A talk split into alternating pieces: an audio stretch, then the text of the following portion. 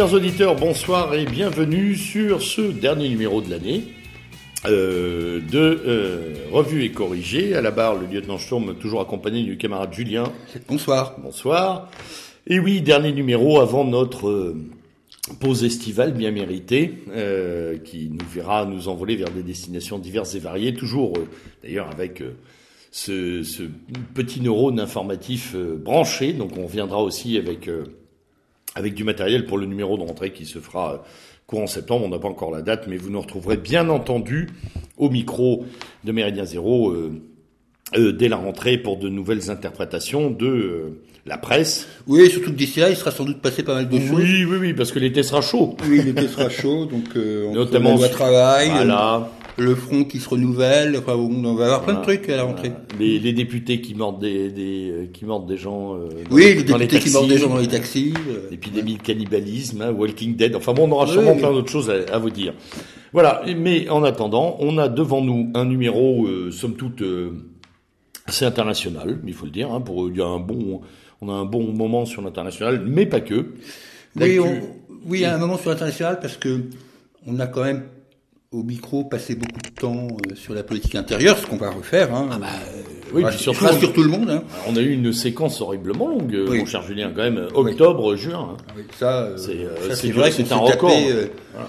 on s'est tapé euh, plein de primaires, euh, les primaires euh, d'ailleurs dont un jour il faudra peut-être que les partis concernés fassent le bilan parce que il est particulièrement catastrophique que ce soit pour les républicains, le parti socialiste et ce qu'on appelait à l'époque les écologistes parce qu'on ne sait même plus trop où ils, où ils habitent. eux. Si au perchoir, les Oui. oiseaux sont perchés. Oui, oui, au perchoir. D'ailleurs, c'est un bon conseil à donner, euh, c'est d'aller dans une primaire socialiste et de faire euh, 3%. Ça permet après d'être soit Premier ministre, Voilà. soit au perchoir. Ça, Voilà, c'est- hyper intéressant finalement. ouais, ça, La, euh, la Fran- guerre des ouais, euh, François de Rugy, c'est quand même, un- enfin bon, c'est- quasiment un vrai scandale cette histoire.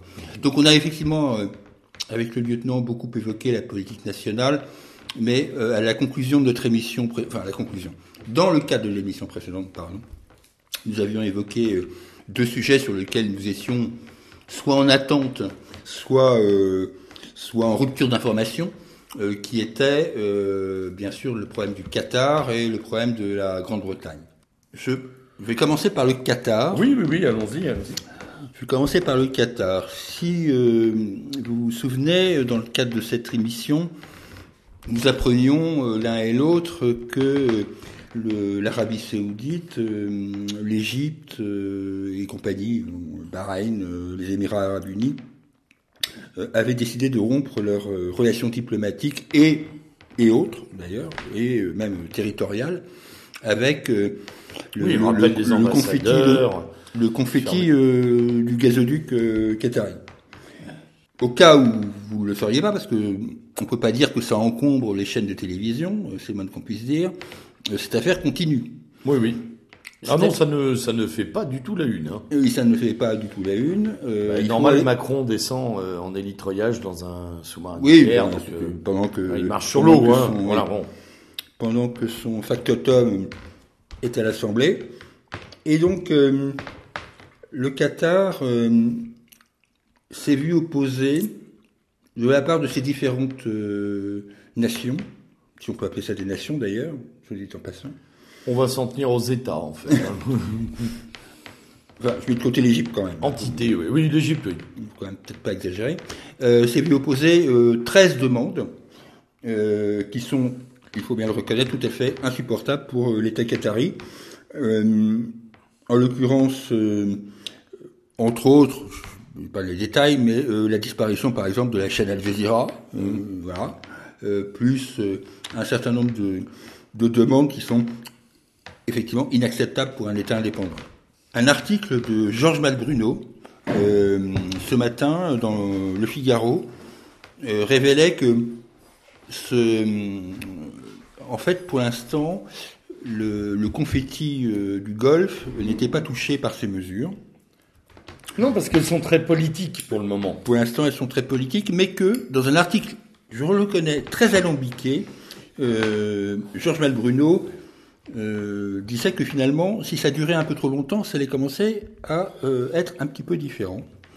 Euh, c'est dire que l'état de tension un peu incompréhensible, vu de notre côté, entre le Qatar et l'Arabie saoudite par rapport aux relations diverses et variées qu'il y a en particulier avec l'Iran et sur la guerre du Yémen, cette guerre du Yémen dont d'ailleurs tout le monde Sans, fout. sans hein. oublier le, le, le- le- la révolution égyptienne où euh, l'affrontement entre Al-Sisi et les frères musulmans était cla- clairement un affrontement Al-Sisi, euh, euh, Arabie Saoudite, euh, frères musulmans, Qatar. Voilà. Il faut pas l'oublier, ça a quand même été une guerre d'opposition indirecte. Oui, c'est une guerre de position euh, indirecte. Qui voit d'ailleurs le triomphe de l'Arabie Saoudite Et avec qui- la mainmise de Al-Sisi. et qui se perpétue euh, aujourd'hui au Yémen, euh, dans cette guerre oubliée, dont tout le monde se fout. D'ailleurs, j'en profite pour dire que tout le monde se fout d'ailleurs de la prise de Raqqa, de la prise de Mossoul. Là, il n'y a pas de problème avec les civils, tout va bien. Oui, oui. Euh, je rappelle quand même que euh, au moment de la reprise par l'armée arabe syrienne d'Alep, on nous avait fait des tonnes et des tonnes. Là, rien du tout. C'était la fin d'un monde, souviens-toi. Hein C'était euh, la fin de l'humanité. Oui, la fin de euh, l'humanité, Avec ouais. des journalistes en pleurs au micro. Enfin, bon, ouais. voilà. Depuis, euh, depuis, l'humanité va mieux. Hein, Depuis, alors. oui, oui, l'humanité va mieux. D'ailleurs, Macron est son prophète. Ben voilà. Donc, euh, Parce qu'il a une vision pour le monde, mais oui, ça, on en reparlera. il a, oui, il a une vision, mais ça, oui, ça, ça sera un autre, un autre sujet.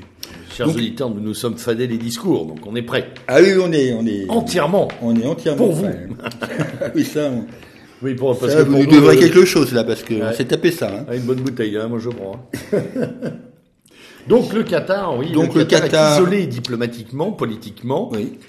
Alors, de ses voisins, pas de tout le monde encore. Hein. Dire, la France maintient des relations tout à fait normales avec le Qatar aujourd'hui. d'ailleurs, elle n'a pas trop, à mon avis, pas trop le Non, choix. on n'a rien entendu de la part de Macron d'ailleurs sur cette affaire-là. Hein. Là aussi, de, de la part de son ministre des Affaires étrangères, que dalle. Hein.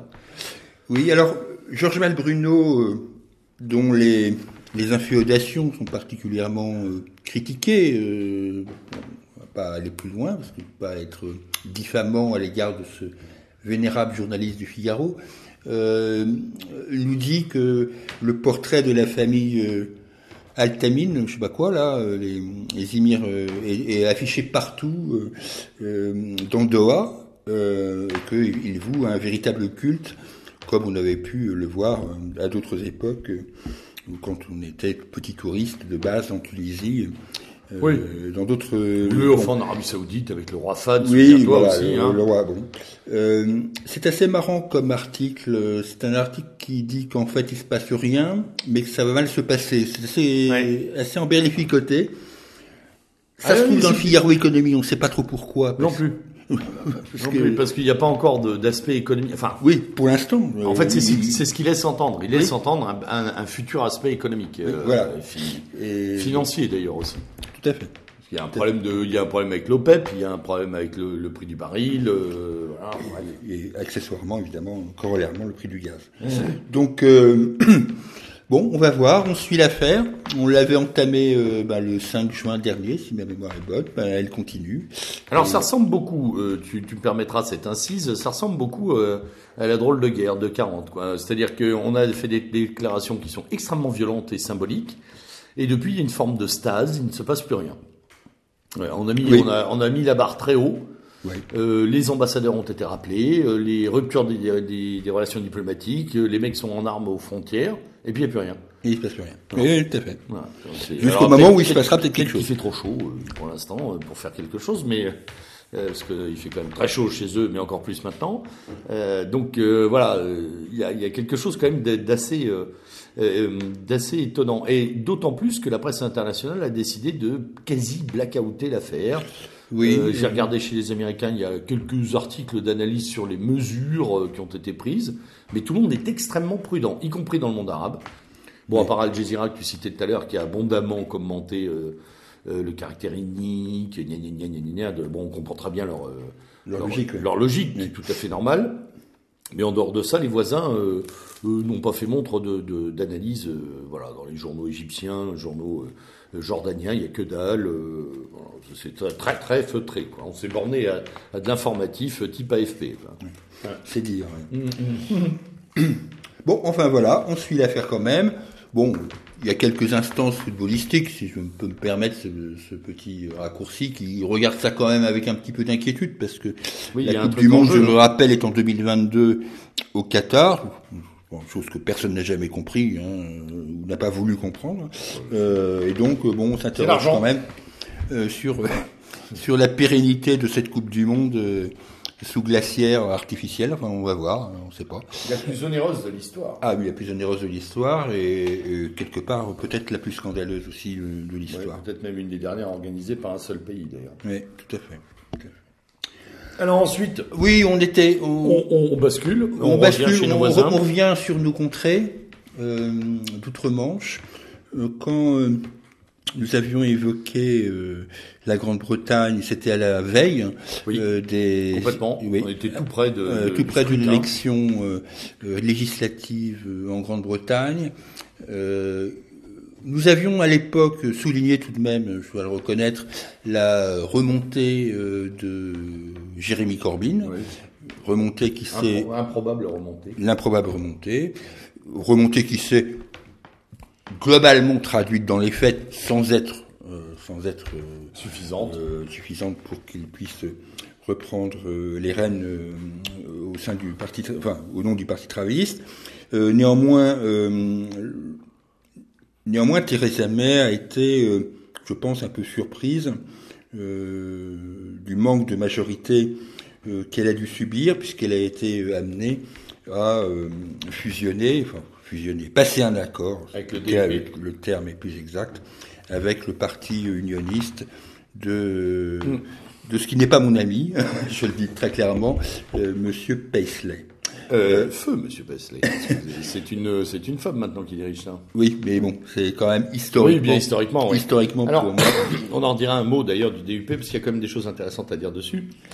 Donc prioritairement, effectivement, ça a flotté. Oui, Voilà. il y a eu a un flotté. flottement. On l'a bien vu après les élections. Euh, il y a eu un flottement de quelques jours en Grande-Bretagne où on s'est tous demandé, euh, enfin ils se sont tous demandé ce qui se passait et, euh, et cherchant à imputer quand même cette, alors c'est pas une défaite mais cette absence de, de victoire ou alors cette victoire très relative de Theresa May. Il, il est remonté, en tout cas de la part euh, des médias populaires type Le Sun, le fait qu'en fait, elle avait été ministre de l'Intérieur et que il semblerait que les attentats aient joué là-dessus, hein, c'est-à-dire euh, on lui reproche euh, son laxisme euh, en tant que ministre de l'Intérieur. euh, Il est clair que avoir été ministre de l'Intérieur pendant sept ans, si, si ma mémoire est bonne, juste avant cette vague d'attentats, finalement. euh, ne plaît et avoir euh, un peu comme Sarko quelque part euh, décimé les forces de police euh, anglaises à l'époque, euh, Ah n'a oui. pas plaidé pour sa faveur et que les électeurs se sont vengés. Ils se sont vengés, Sans, sans faire d'ailleurs de, de, de, de plébiscite pour Corbyn. voilà, sans faire de plébiscite pour que, Corbyn. je, je crois que l'électorat anglais se fiche de Corbyn, en fait, très Oui, honnêtement. oui, mais ce qui est étonnant, c'est qu'ils ont fait de plébiscite pour personne, parce qu'ils Non. n'ont pas fait de plébiscite pour Theresa May, Non. ils en ont pas fait pour Corbyn. Bah, il faut être honnête, ils n'en ont pas fait non plus beaucoup pour l'UKIP. Euh, donc, qui, est- qui est euh, laminé. oui, voilà. Donc, euh, donc c'est une, une élection dans le cadre duquel on nous a raconté que cela allait peser pour savoir si c'était un soft Brexit ou un hard Brexit, Ouais. sans que jamais d'ailleurs, vous le constaterez euh, aisément devant euh, vos télévisions, si vous les ouvrez encore, euh, on ne sache réellement ce que recouvrent ces termes. Non. Alors, ce qu'on trouve, ce sont des journalistes, et ça, ça m'a beaucoup amusé, euh, des journalistes très va-t-en-guerre en disant bon, bah, puisqu'ils veulent sortir, on va les faire sortir au forceps, quoi. Hein, Ils vont en prendre plein la figure. Et il y aurait comme une forme de joie, de jubilation de la part de nos journalistes très européistes à, euh, à À finalement taper, à taper châtier, sur- ah oui, tout à fait. châtier la Grande-Bretagne pour sa sortie, Ouais, hein, en disant ok, vous avez voulu la sortie. voilà. Là, vous et, d'ailleurs, le Ouais. discours euh, merkelo-macronesque euh, va sur ce plan-là. hein. Tout à fait. En, et en, étant, en disant, bah, on, on va sortir au plus vite, mais si vous voulez revenir, vous pouvez revenir deux jours. Hein, Ouais, c'est le crime et le châtiment, quoi. C'est-à-dire que Exactement. le crime, c'est le Brexit, le châtiment, c'est vous allez en prendre plein la gueule. Réfléchissez, voilà, redevenez normaux. euh, Oui, redevenez normaux, euh, surtout, euh, euh, ne bougez pas. c'est, on a du mal à comprendre dans la presse française ce que recouvrent ces termes de soft et de oui, hard. Je- complètement. ouais. J'avoue que on Encore une fois, on pas. a des feignants qui manient des termes dont Oui. ils n'ont même pas pris la peine de Exactement. travailler le, le sens. hein. Ouais. Exactement. Je, je ne comprends pas. Le problème peut-être aussi, c'est que Theresa May l'explique pas non plus. Il faut aussi être honnête. On n'en sait pas beaucoup plus. Euh, donc voilà, donc euh, vogue, vogue la galère sur fond d'intox euh, sur l'économie britannique dont on nous dit tous les matins qu'elle s'effondre. Qu'elle est morte depuis 24 Qu'elle est morte désespérée, ce que, ce que honnêtement les chiffres ne, ne démontrent ah pas. Absolument pas. Pour l'instant. Et alors, comme, comme ça tombe pas comme prévu d'ailleurs, je lisais ça dans le, le Figaro Économie, euh, on prévoit maintenant la chute. Hein, C'est un peu comme euh, les. On, on, a, on est un peu dans le millénarisme. Hein, L'an 2000, euh, tout devait mourir.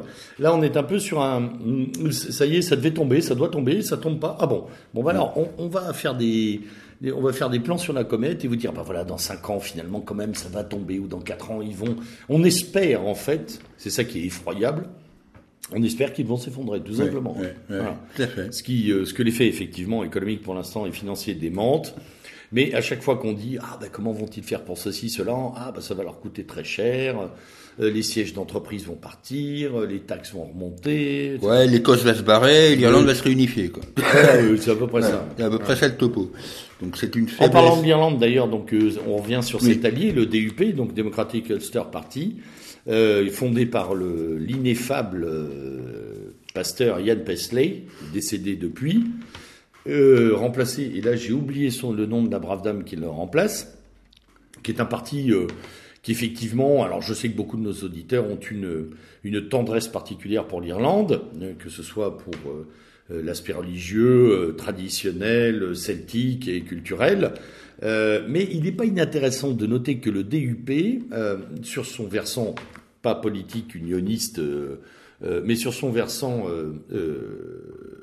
on va dire, sociologique, hein, a un abord de la société très conservateur, contre le mariage gay, contre la gay pride. Etc., pas trop leur truc, très anti-immigration, voilà. Donc ça, ça a été et abondamment commenté par la presse française et internationale, en disant en gros, euh, ils sont allés trouver les pires des pires. On a même fait certains parallèles euh, avec ce qui s'est passé à une époque à la Knesset, où la droite euh, s'appuyait sur l'extrême droite israélienne pour gouverner, etc.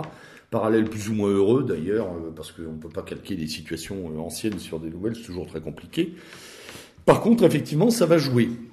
Ça va jouer sur deux tableaux. Le premier est que, effectivement, si le DUP rentre euh, au gouvernement euh, et donc au Parlement, hein, il est au Parlement et au gouvernement, il va avoir un poids important. Et euh, à l'heure actuelle, en Irlande du Nord, la chose n'est pas neutre. quand on sait d'autant plus, et ça on l'avait déjà commenté dans la précédente, que le, le, nouveau Premier ministre d'Irlande, de la République d'Irlande, est une espèce d'ovni à la Trudeau et à la, à la à la Macron, puisque ce monsieur est moitié pakistanais, homosexuel, euh, père, ah oui, bientôt père adoptif, dont on ne sait pas quoi, etc. Ah ouais, qu'il a envie de débaptiser euh, le Fianna Fail pour, le, pour lui donner un nom euh, très, euh, pareil, très macronesque. Décidément, on les débaptisé en ce moment, ça y va, quoi. Oui, exactement. qu'il rêve d'ailleurs de faire interdire le Sinn Féin, mm. dont il dit qu'il est antidémocratique. Enfin bref, il risque d'y avoir quand même quelques tensions en Irlande du Nord liées à tout ce mouvement-là. Voilà. Euh, bon, après, euh, moi, je pense qu'il il va falloir être euh, va falloir s'intéresser à ce que le DUP va proposer à l'intérieur de ce système-là, parce que les déclarations de la dame dont j'oublie, désolé, chers auditeurs, le nom, qui dirige le, DUP, notamment en termes d'immigration, sont assez virulentes. Hmm. Où elle a dit, de toute façon, si ça pète, c'est c'est parce que il y a eu cette politique. Euh, euh, de, euh, de, de, de, libre circulation des personnes, organisation. Vous avez laissé des quartiers entiers aux musulmans, et ben voilà, c'est la conséquence. Elle, elle mâche pas ses mots hein, là-dessus. Le... Alors, ça va être intéressant de voir comment ça peut infléchir le discours de Theresa May et même la politique du Parti conservateur. À voir. À On va voir. Ça peut être intéressant. Alors, de la Grande-Bretagne, nous passons à. Ah bah oui, parce que j'avais oublié la dernière fois de parler de la Grèce. Voilà, et, on essaye, euh, on essaye nous. Alors, je, fais faire. Là euh, aussi, la, la, la, presse française s'en fout de la Grèce. Euh, c'est effroyable. J'en ai ras-le-bol moi de ça. La Grèce, tout le monde s'en tape, alors que franchement, il y a moins dans le monde slave. Alors j'ai remarqué qu'il y avait des articles russes, il y avait des articles tchèques. J'ai même vu un article de, de, de, qui passait. Euh, de Hongrie sur l'état de la Grèce, etc. Il semblerait que les voisins orthodoxes, en tout cas, s'en soucient un peu de temps en temps. il y a une solidarité euh, orthodoxe. Ou en tout cas slave. Enfin, voilà, mais même, même d'autres, finalement, les gens un peu plus libres, on va dire, sur le plan journalistique. chacun sait, je l'ai déjà dit dans le cadre de cette émission, que je, je suis régulièrement le, le blog d'un ethnologue grec qui est Panagiotis Grigoriou, qui, qui, qui fait part en tant qu'ancien militant d'extrême gauche, de sa vision de la société euh, grecque. Et il y a des témoignages qui sont euh, très euh, très poignants parce que on voit on voit des des gens, des retraités qui d'assez bon niveau puisqu'ils viennent du corps professoral euh, universitaire grec qui était euh, il y a encore quelque temps à une retraite aux alentours 1500 euh, euros par mois, ce qui en Grèce est très correct, tout à fait, tout à fait correct, et qui brutalement en quatre réformes mémorandaires se sont retrouvés aux alentours de 750-800 euros. il faut être concret, c'est ça que ça veut dire. Avec une retraite moyenne à 480, je crois, pour la population. Hein, tout à fait, pour la population de retraités en Grèce, c'est absolument incroyable. Donc il y a divisé par trois en, en, pas en 10 ans. Oui, non, oui, moins, moins. En moins de 10 ans. Moins de 10 ans, une bêtise, 7-8 ans. Quoi, hein, hein. les, les, premiers mémorandas, euh, euh, enfin, les plus durs en tous les cas, euh, concordent avec euh, l'arrivée de, de Syriza, même si évidemment avant il y avait eu d'autres. Oui, oui, parce que Chambleu avait déjà commencé avant. Je recommande alors, je recommande à nos auditeurs, euh, euh, rare que je le fasse, mais un article euh, d'Isabelle Couet euh, dans Les Échos euh, qui qui a trait au, au, livre de Yanis Varoufakis. Yanis Varoufakis pour ceux qui s'en souviennent, a été euh, pendant six mois, pas plus, parce qu'il a été amené à démissionner, euh, a été euh, ministre de l'économie. T'es gentil sur le amené à démissionner. bon, bon, il a été, il a été cordialement viré et par et par la, la communauté européenne et, et par Alexis Tsipras, parce que quand même. Hein. Ah bah pour moi c'est sur ordre de la communauté européenne. Ah oui, c'est sur ordre de la communauté européenne, mais euh, Tsipras. Crois que le père Chao Bleu et à la BCE, on a dit celui-là on n'en veut plus. Hein. Et euh, euh, Yanis Varoufakis, qui a des défauts, hein, je suis pas là pour défendre euh, le professeur d'économie euh, spécialiste de la théorie des jeux, puisque c'est oui. c'est son métier. Euh, c'est un copain du prix Nobel d'économie de l'école d'économie de Toulouse, là, de notre ah, oui, français. Oui, ils, sont, ils sont très copains là-dessus. C'est aussi spécialistes de la théorie des jeux. Et Yanis Varoufakis se décrit dans un livre qui s'appelle euh, Des adultes dans la salle, euh, les, euh, les, les, négociations, si on peut appeler ça des négociations d'ailleurs, euh, qui ont eu lieu sous l'ordre de Monsieur Chaubleu et, et sous le l'apparence de dictatoriale finalement euh, de l'Union européenne où euh, toutes les politiques pouvaient être discutées, sauf les politiques économiques, et que les élections n'avaient absolument rien à voir là-dedans. Donc euh, cet article d'Isabelle d'Isabelle Coé dans le quotidien du patronat, parce que les échos, bah, ça n'est que le quotidien du MEDEF. Bah, on a toujours dit les échos du patron. Hein. Oui, c'est les échos, exactement, c'est les échos du patron. Cet article est assez intéressant et, et il y a eu un autre article euh, lié à ce livre euh, de Yanis Varoufakis euh, par un journaliste anglais très connu qui est Evans Richard dans je crois que c'est le Guardian où Varoufakis disait en gros à Theresa May surtout ne cédez pas sur les conditions du Brexit et barrez-vous vite fait de cette dictature de l'Union européenne. donc voilà, je, voulais dire un, petit mot parce que même si Yanis Varoufakis n'est pas de notre camp, loin de là. Oh et si on peut, et si on peut même lui reprocher beaucoup de choses, euh, sa vision euh, des négociations. il a été au plus près de, de, de choses qu'on nous ne voyons jamais en tant qu'individu, en tant que citoyen. Et il faut, il faut l'écouter et accessoirement, pour ceux que ça intéresse, euh, le lire. Très bien. Après, euh, oh, bah, un petit mot sur Trump. Un petit mot sur notre ami Trump. Euh, bah oui, parce que du coup, Trump, de, dont on a, enfin, on dit pique-pendre au fil de, au fil de nos médias, euh, en particulier sur le fameux Muslim ban. Mmh. Euh, bon, c'est vu un peu euh, réconforté par l'adoption par la Cour, je sais pas quoi, la Cour suprême. Oui, c'est la Cour suprême. C'est la Cour suprême. me semble. Hein. Voilà. Donc. Ça n'a pas fait grand bruit d'ailleurs. Hein. Ça, voilà, ça n'a pas fait tellement de bruit. bon, c'est vrai qu'on était. Ces défaites sont retentissantes, mais ces victoires passent sous le tapis. Oui, hein. oui. bon, c'est vrai qu'on était dans un délire macronesque qui. Oui, de toute façon, on est très obnubilé. On en parlera tout à l'heure. mais donc, il a été restitué dans ses dans ses prérogatives, on va dire ça comme ça. Euh, bon, de ce qui n'est autre qu'une timide mesure de précaution. Il faut tout de même remettre à sa place euh, ce fameux Muslim Bad. Ce qui d'ailleurs n'est pas un Muslim Bad. non, pas du tout. Il y a une liste de sept pays sur lesquels on dit bah, pendant plusieurs mois, six je crois, reconductibles, vous ne rentrez pas par principe de précaution. Parce qu'on ne sait pas, on, sait pas, vous contrôler. Voilà, on ne sait pas vous contrôler. Oh mon Dieu, oh là là, ce que c'est grave. Ouais. Hein, les, les camps de concentration ne sont pas loin, Nuremberg est tout près. Oui, on n'est pas là pour défendre Trump. ah non, absolument pas, je m'en fiche complètement. Des trucs de légitime précaution qu'on peut comprendre. Puis je crois qu'on a suffisamment été clair euh, à ce micro euh, à propos de, du cas Trump. Euh, on avait bien séparé le, le, bon grain de livret depuis très longtemps. Mais là, effectivement, voilà, bon, il a finalement réussi. Euh, à faire passer euh, sa mesure euh, très prudente, quoi, prudentielle, de, de contrôle de ces pays-là. Voilà. Donc ça, pour une fois, il y a un truc à mettre au crédit. et comme je disais, c'est passé sous le tapis, c'est-à-dire mm. que la presse l'a à peine mentionné. Hein. Tout à fait. Je l'ai entendu, je crois, sur Europe 1 pour la première fois deux jours après. Mm. Incidemment, et alors ça n'a pas fait l'objet d'un reportage, hein, c'était juste, voilà, bon, c'est passé. Alors on reste toujours dans les Amériques? Oui, on reste non mais juste par, incident avant de passer à un autre sujet, euh, mais on va oui. on dira pourquoi. Euh, un petit mot sur le Venezuela parce que bon. Euh, c'est un, point sur lequel on peut d'ailleurs pas totalement en face, toi et moi, mais le, disons que on est objectivement toujours dans une guerre civile larvée. Là, on vient de voir les, les militants du Parti socialiste bolivarien, on va appeler ça comme ça, euh, envahir euh, la Chambre des députés qui est euh, le, fief de l'opposition. ça, il y a à peu près, on en est aux alentours de 91 morts si ma mémoire est bonne, mais peut-être que ça a été amplifié. donc le Venezuela est en, est en guerre civile patente.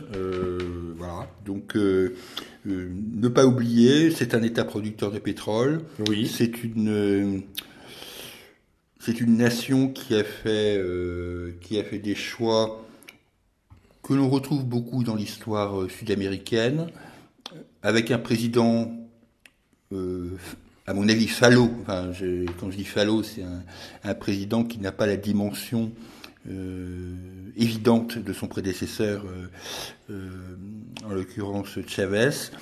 Euh, ça sent, ça sent quand même globalement, globalement le roussi au Venezuela. Et puis, bon, c'est, moi je ne crois pas que nous ayons des désaccords. Puisqu'on parlait de prudence tout à l'heure, ma prudence, elle est sur le sur euh, quand même l'ampleur de euh, de la corruption euh, qui, qui, règne, y compris chez Maduro, dans son entourage, chez ses filles, etc. Bon, c'est toujours endémique en Amérique centrale et en Amérique du Sud.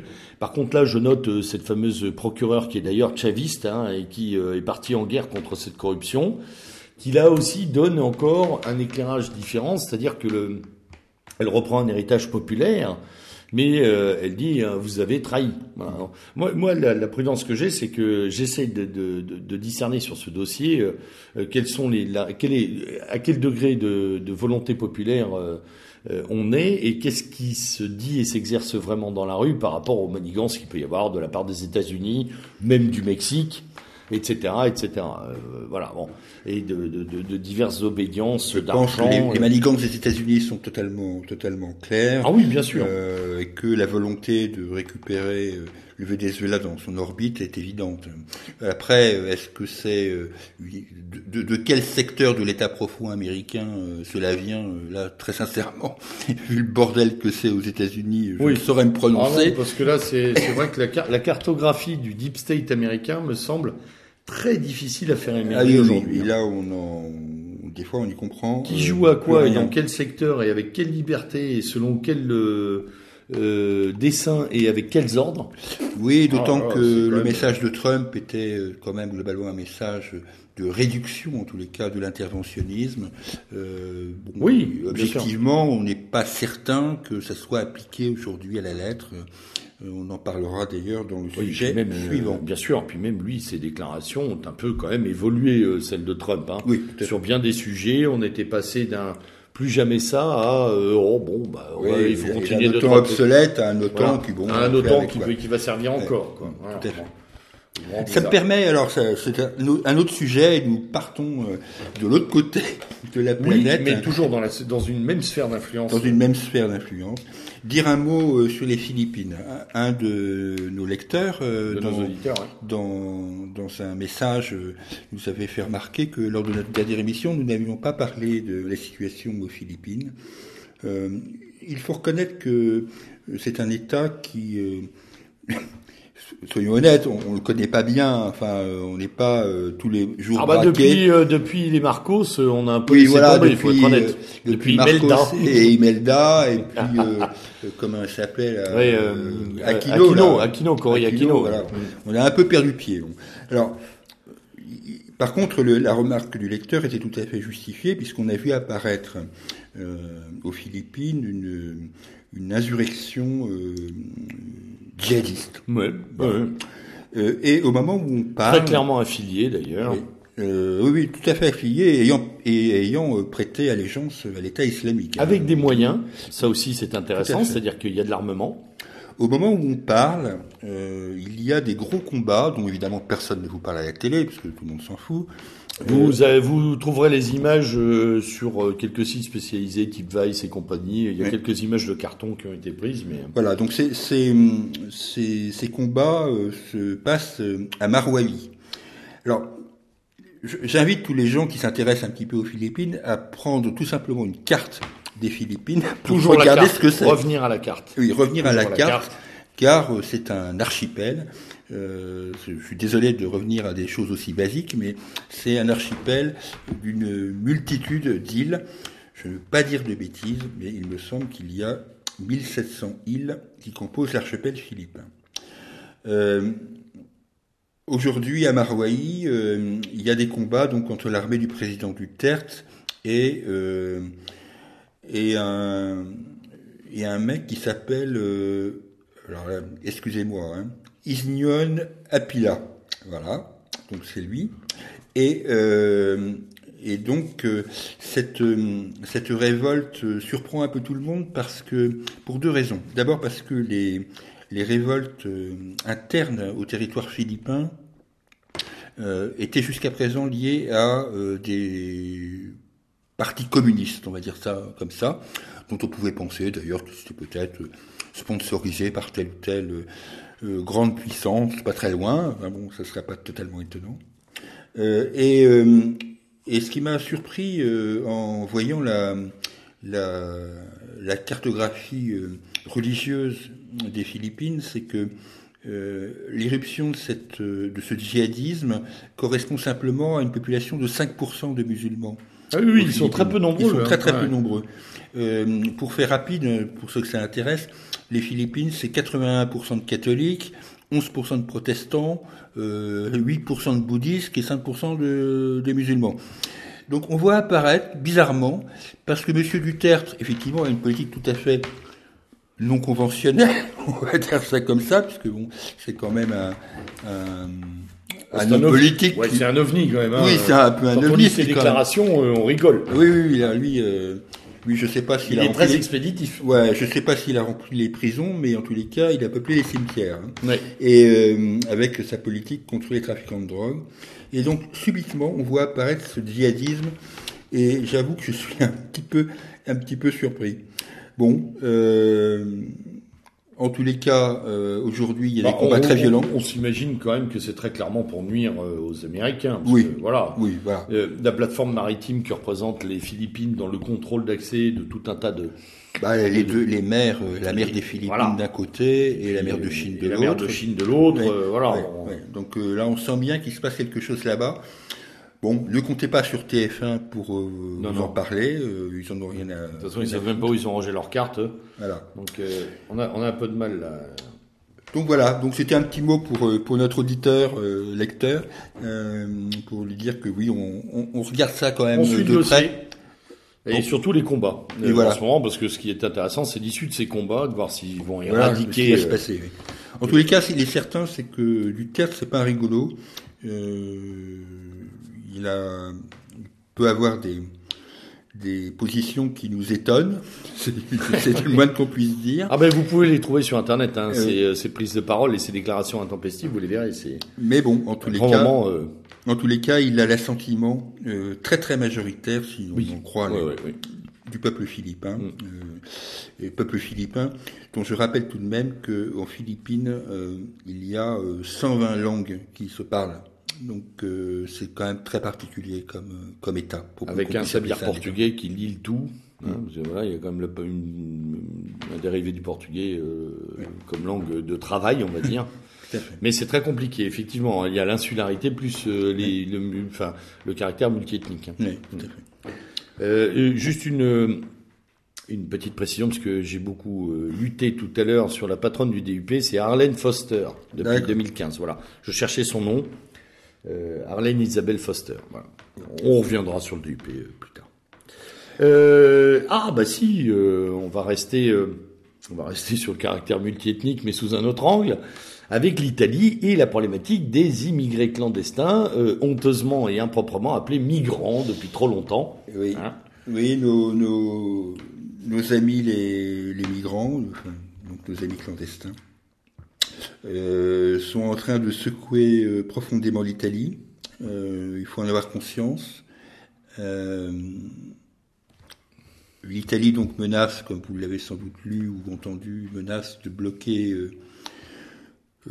l'accès à ces ports oui. pour pour nos amis les migrants qu'on vient récolter à 500 mètres des côtes libyennes. Alors voilà, parce qu'en plus, il faut, il faut on, on, doit ajouter quand même que des scandales se font jour. Mmh. Savoir que les ONG font carrément un service de bus maritime. Oui, c'est un bus, oui. Hein, voilà, c'est-à-dire qu'on leur demande de monter dans les petites embarcations, voire carrément de nager euh, quelques centaines de mètres, et puis de monter dans les bateaux qui voilà, sont prévus qui, à cet effet, euh, voilà. qui les ramènent dans les ports italiens majoritairement. Puisque les autres ont fermé leurs eaux, hein, je pense aux Grecs, et, pardon, pas aux Grecs, mais je pense aux Croates, par exemple qui ont mis leur vedette à l'eau et qui tirent sur tout ce qui arrive. Donc, euh, effectivement, la destination privilégiée d'entrée maintenant, c'est l'Italie. Oui. Donc, euh, le, depuis le début de l'année, officiellement, là, je parle sous le contrôle euh, du journal Libération, qui est, ah, qui est ah, vraiment sous, sous contrôle? Oui, sous, je suis sous contrôle. Là. Euh, il y aurait eu 85 000 réfugiés entre guillemets arrivant en Italie depuis le début de l'année. J'ai un peu de doute sur les chiffres, mais euh, Libération est obligé de reconnaître que c'est une hausse de 18% par rapport à la même période euh, l'année précédente. Là où il y a un problème, c'est que euh, lors des élections euh, récentes municipales qui se sont passées en Italie, dans un certain nombre de communes, la population italienne ne semble pas ravie, ravie de cet afflux massif, c'est le moins qu'on puisse dire. Et au cas où ça aurait échappé à TF1, France 2 et compagnie, je signale que Giusy Nicolini, qui était la maire emblématique de Lampedusa, a été balayée au premier tour euh, de cette élection. Euh, les Italiens, euh, à juste titre, après on verra... Ils ne se résolvent pas à, ne se résolvent pas à être le dépotoir euh, des côtes libyennes. On parle là du peuple, hein. Voilà. Et donc euh, les réfugiés, dont on a oublié depuis longtemps qu'ils étaient euh, syriens ou irakiens, qui sont désormais érythréens, soudanais, congolais et tout ce qu'on voudra, euh, tchadiens, nigérians, etc. Bon. Ah, toute l'Afrique qui monte. J'ai été assez assez frappé, encore que plus rien ne m'étonne maintenant, euh, par cette commissaire européenne, comment elle s'appelle Emma Bono, Bonino, Bonino oui, qui, qui, le, qui, disait que les Italiens seraient bien inspirés euh, d'accueillir les réfugiés euh, tout simplement pour, pour sauver le, leur système de retraite. On en est, on en est là. Euh, je pense que la, la, population italienne va vivre ça un peu comme une cocotte minute. Et, eh ben, on, on l'a bien, vu avec l'affaire de Casapande, oui, hein, dont on peut dire fait. un mot. C'est-à-dire qu'il y a euh, l'année dernière, euh, s'alliant à des gens dans un petit village où un camp de migrants devait être ouvert, euh, des militants de Casapande se sont opposés aux forces de l'ordre, oui. dans ce que euh, nous appellerions une bête échauffourée, hein, parce qu'il n'y a pas eu grand, grand dommage. on n'a pas eu d'extrême violence. Eh bien, neuf personnes ont été arrêtées, inculpées, et nous le savons depuis quelques jours, sont euh, malheureusement sous le coup d'une peine cumulée pour les neuf de près de 60 années de prison. Oui, tout à fait. Qui est complètement stratosphérique, absolument ahurissant. Euh, ce qui montre bien l'opposition, encore une fois, que l'on retrouve partout en Europe à l'heure actuelle, entre les infrastructures étatiques et, et le sentiment des populations. J'invite d'ailleurs ceux qui ne l'ont pas vu euh, à aller voir la très belle euh, vidéo qui dure à peu près une heure et demie. Bon, on n'est pas obligé de faire l'heure et demie entière. La très belle vidéo de la manifestation de Casapunt euh, à Rome, euh, que j'ai pu voir Contre le droit sur scène, pas, mais donc on peut voir ailleurs. Mm. Voilà. Euh, donc, euh, donc bon, en Italie, l'Italie, on a plein d'eau. D'autant qu'économiquement, c'est sport. Bien sûr, l'ouverture des ports français serait, quelque chose d'assez ironique. Ouais, mais euh, est à prévoir avec les déclarations récentes de Macron. Il ne il faudra pas s'en étonner. Hein. Ouais, il faudra pas, il faudra pas s'en étonner, effectivement. On a parlé du côté de Marseille, hein, euh, voilà, Tout à fait. Euh, avec, avec un d'ailleurs, ça me, cette affaire italienne me lie directement euh, à l'autre point, petit point que je voulais évoquer, c'est la décision de l'armée autrichienne d'aller euh, aux frontières sud de, l'Autriche pour euh, faire barrage. on retrouve là un point qu'on de, de, oui, de connivence avec Visegrad. Oui, exactement. Et euh, d'ailleurs, puisqu'on parle de, de cartes et de territoire, il est amusant de remarquer que si l'on adjoint la politique sur une carte, la politique autrichienne frontalière nouvellement, en tout cas décidée, euh, on obtient, euh, avec le groupe de Visegrad, hormis la Pologne, on obtient un peu ou prou les frontières de l'Empire austro-hongrois, hein, qui redevient un bastion central et c'est fou euh, de, de, voir euh, de nouveau se reconstruire euh, cette entité territoriale de protection de l'Europe sur des frontières quasi identiques à celles de l'Empire austro-hongrois, comme un clin d'œil de l'histoire à l'opposition de l'Empire aux Turcs. Hein. Oui, tout à fait. On l'espère d'ailleurs. oui, d'ailleurs, c'est un centenaire, c'est un centenaire qu'on doit fêter. Il y a quelque chose de très lourd. Alors, je, je, je, me permets juste avant que tu, que tu développes sur, sur l'Autriche. Euh, cette, euh, cette déclaration du roi du Maroc euh, à l'Organisation des États africains qui appelle à, structurer une politique d'immigration en disant que ce qui se passe est très grave et qu'on ne peut pas laisser faire et que les, les États africains ne peuvent pas, alors c'est un nouvel État, hein, puisqu'ils sont rentrés récemment, ne peuvent pas laisser les choses telles qu'elles sont euh, c'est très intéressant, cette déclaration est à suivre. Alors avec les précautions sur le roi du Maroc, hein, euh, toujours les précautions habituelles, mais c'est très intéressant de voir euh, ce positionnement-là. On va voir si les États africains non, ça va dans leur immigration. Immigration, pardon. Mon incise sur l'Autriche était était liée purement et simplement à ce qu'on évoque à ce micro depuis longtemps sur une politique qui se dessine effectivement dans les États euh, d'Europe centrale, euh, que ce soit bien évidemment en Hongrie, mais aussi en Slovaquie, en République tchèque, etc. Donc de voir se constituer euh, à notre à notre Orient, on va dire ça comme ça, euh, des politiques de conservation de l'identité européenne à notre Orient, mais, mais au centre géographique de l'Europe actuelle. C'est ça qui est intéressant. C'est-à-dire comme un cœur qui, euh, qui, euh, qui, fait bloc. Là. Oui, et en plus, euh, ce qui est intéressant dans la politique autrichienne, c'est que quelque part, on peut me raconter ce qu'on veut, mais elle aura forcément une conséquence sur la politique bavaroise, oui. au minimum, si ce n'est sur la politique de la, de la fédération allemande. Donc c'est voilà, c'est un truc à suivre. Euh, je suis persuadé que le, peuple bavarois, de ce que j'en connais, euh, ne doit pas être très éloigné dans sa pensée euh, à ce que les Autrichiens demandent. Non, ils ont toujours été proches de ça. Tout à fait. il suffit d'avoir été une fois en Bavière, une fois en Autriche pour comprendre. Oui, oui, ils sont très réactifs, effectivement. Bon, un mot parce que parce que là, on aura peut-être des appréciations différentes, encore que un petit mot parce que j'ai fait le, le parcours d'Oliver Stone, euh, donc sur euh, la quadruple euh, parution, je sais pas comment dire, ah émission, fleuve, fleuve de Vladimir Poutine et des conversations avec Vladimir Poutine. Alors, je, je l'ai fait pour plusieurs raisons. D'abord parce que parce que c'est assez rare déjà. là, je parle de la forme. C'est assez rare de voir un président en exercice se confier, qui plus est à un auteur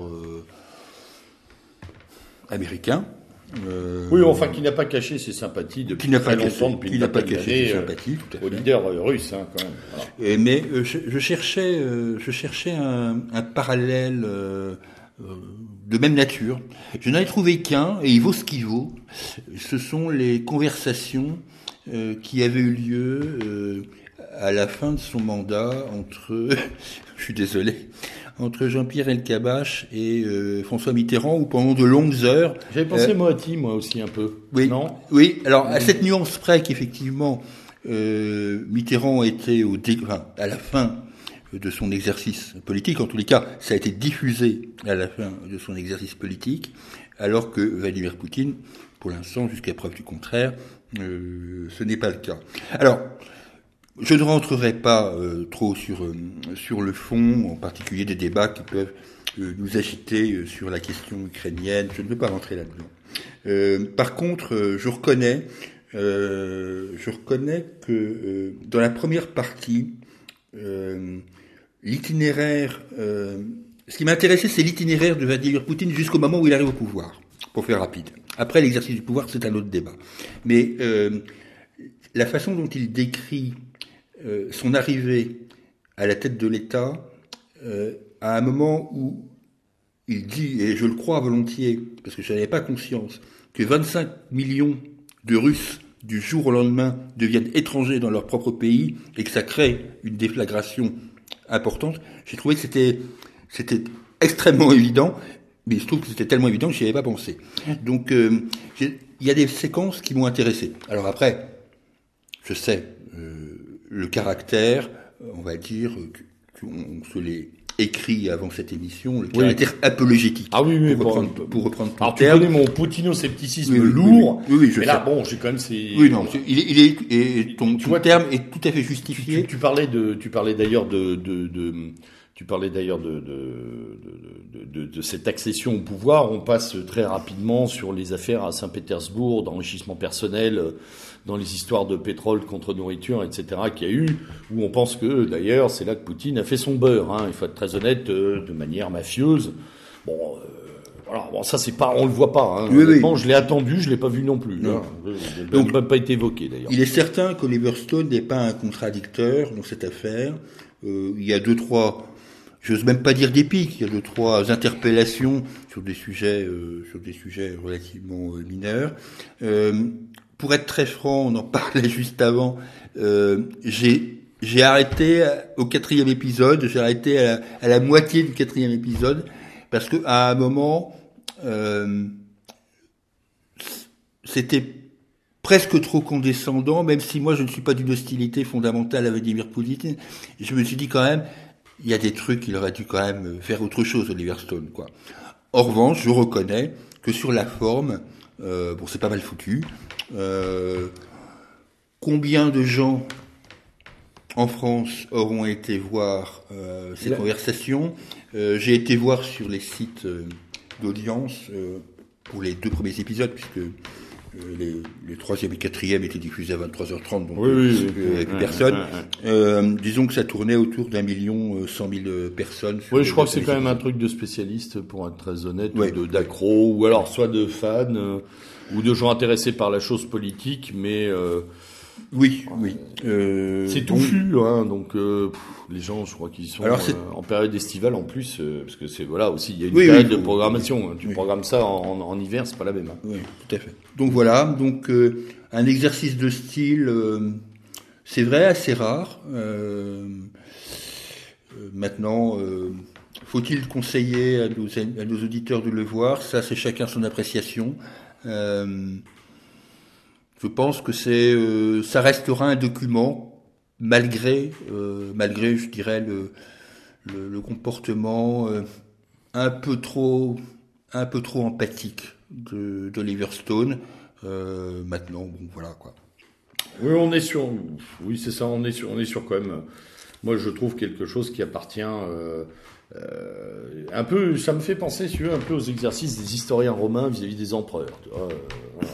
Ma vie, Oui. mon œuvre. Oui. Il y a quelque chose de ça quand même Ah, là-dedans. peu de ça, ouais. où euh, voilà où euh, celui qui euh, celui qui dirige celui qui euh, qui euh, qui a gagné finalement et, et celui qui est reconnu comme tel il n'y a pas vraiment de critique de fou enfin bref euh, Puisqu'on parlait de la géographie, parce que c'est Ben voilà si pas une bien géographie, sûr, bien sûr ça nous donne une belle transition. Alors, c'est vrai que quand j'ai euh, pensé à cette émission avec le lieutenant, euh, j'ai eu un eu un souci, je dois l'avouer, parce que pendant plusieurs jours, j'ai fermé la télévision. J'ai fermé la télévision parce que euh, la géographie systématique euh, de Simone Veil, honnêtement, je la trouvais insupportable. Comment dire? La sanctification de Simone Veil, pour une loi dont elle ne fut que le factotum, en l'occurrence la loi euh, de 1974 sur l'avortement, euh, m'a, je ne vais pas dire m'a dérouté parce que je m'y attendais, mais m'a gêné. Donc, effectivement, pendant deux trois jours, ma télé est restée, euh, est restée euh, éteinte. Euh, je, je peux comprendre euh, euh, l'émotion, euh, mais je ne me résous pas à la partager. Voilà, je vais m'arrêter là. je, Bah, écoute, je vais m'arrêter là. Moi, et- quand même, je pense qu'il faut quand même qu'on dise deux trois choses, à savoir que peu, peu importe à la limite ce que la, la presse pense de tout ça. Euh, L'empreinte que cette femme a laissée dans l'opinion française est aujourd'hui extrêmement faible. Il faut le reconnaître. Tu, tu prends le, le le pécousse du, du, du coin, euh, Simone Veil, ça lui dit pas grand chose. et, et son nom ne reste à graffer finalement qu'à cette loi sur l'avortement sur laquelle il y a beaucoup à redire, et d'ailleurs euh, sur laquelle elle n'est pas la seule en cause, on oublie, et euh, euh, y, y compris dans le milieu, d'ailleurs Yvette Roudy et sa loi euh, du début des années 80, qui a été véritablement la mise en branle de la politique euh, de l'avortement de confort. Euh, Yvette Roudy, qui elle ne subit euh, l'opprobre de personne parce que tout le monde l'a oublié, alors qu'elle est la véritable architecte de tout ça. Euh, pour le reste, après, on est encore dans l'incantatoire, on est encore dans euh, la, la, la bien-pensance avec ces histoires de, de, de déportation, de voilà, de lutte contre l'extrémisme, etc., qui sont finalement des trucs de vernis euh, qui la feront rentrer au panthéon, hein, aux grands hommes, la patrie reconnaissante. Je vois pas de quoi on peut être reconnaissant. Elle a, su- elle a sûrement souffert dans sa chair, euh, voilà. Ça, non, ça, Ça, il n'y a pas de, de il y a doute pas de souci, mais euh, euh, on est encore une fois dans la sanctification du, du vide pour moi. Euh, on est sur quelque chose qui est du, de l'ordre du non-événement. Voilà. Oui. euh, Euh, La panthéonalisation, puisque c'est ça, Ça- ça ça qu'on va enfin. se taper euh, d'ici peu. bah, tu me diras, il y a une logique avec la République. Hein, Oui, oui, voilà. oui. Enfin, il faut pas s'étonner qu'elle rentre au Panthéon. Oui, voilà. Euh, Bon, disons qu'on. Alors, c'est terrible parce que euh, cette République qui euh, qui méprise la transcendance euh, lui fait du Jupiter d'un côté, euh, du Hermès de l'autre, et la sanctification républicaine euh, au Panthéon. Je, C'est ça depuis la Moi, j'ai un Révolution reproche. française, hein, de toute façon. Je vais être très clair là-dessus, sur Simone Veil. J'ai un reproche à lui faire, c'est de ne pas avoir développé par la suite les éléments de son discours de 74, où je le reconnais, elle ne place pas l'avortement comme un, euh, comme une technique de contraception de confort. Et elle aurait dû se battre là-dessus. Et c'est ça que je lui reproche, de ne pas avoir dit plus tard, euh, l'avortement est toujours un drame. Quand j'entends les connasses du planning familial avec leur droit à l'avortement, ça me fait gerber. Ouais, bien sûr. Voilà, tout Bien sûr, simplement. mais ça, c'est- Tout simplement. c'est Ça parce ça que ne veut ça- pas dire Non. que je conteste qu'il y ait des avortements. Je le sais bien. Je suis pas idiot. Mais que Simone Veil, qui, quoi qu'elle en veuille, était euh, la, la, La matrice. la matrice de cette loi, ouais. ne n'ait pas pris la parole pour dire attendez, ce que j'ai dit, c'est que l'avortement est toujours un drame. Et ça, je lui reproche beaucoup de ne pas l'avoir dit. Mm, Voilà. mm, Entre autres. Voilà. Après, il y a plein d'autres choses. Oui, après, en après, il y est, a plein euh, d'autres trucs. Je peux pas. est à la chronique euh, Mortuaire. mortuaire, Le carnet du jour. ouais. les carrés du jour, on a aussi, euh, juste après notre émission euh, du mois dernier, euh, Helmut Kohl. Helmut Kohl euh, qui, euh, qui, a, qui est passé de vie Oui, à alors là, je- le, vieil, je- le vieil Helmut. Là, je, je- partage complètement l'avis euh, de Bruno Gollnisch qu'il a fait dans une récente vidéo, c'est-à-dire que je pense que pour les Allemands, Helmut Kohl est un grand homme d'État.